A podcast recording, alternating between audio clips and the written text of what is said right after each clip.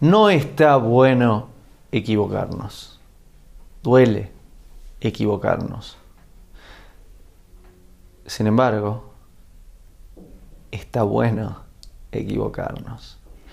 Porque gracias a la equivocación, si la utilizamos bien, podemos darnos cuenta qué es lo que tenemos que trabajar en nosotros y en la actividad que hacemos.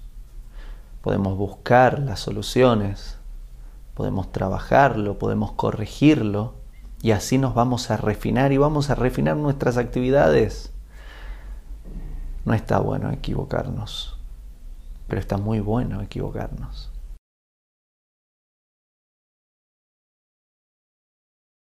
Hago esta rápida pausa comercial para agradecerte por oír mi podcast y pedirte que si te gusta lo recomiendes.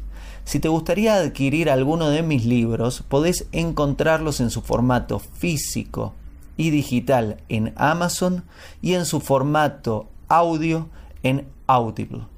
Gracias y que continúes disfrutando del contenido que tengo para vos.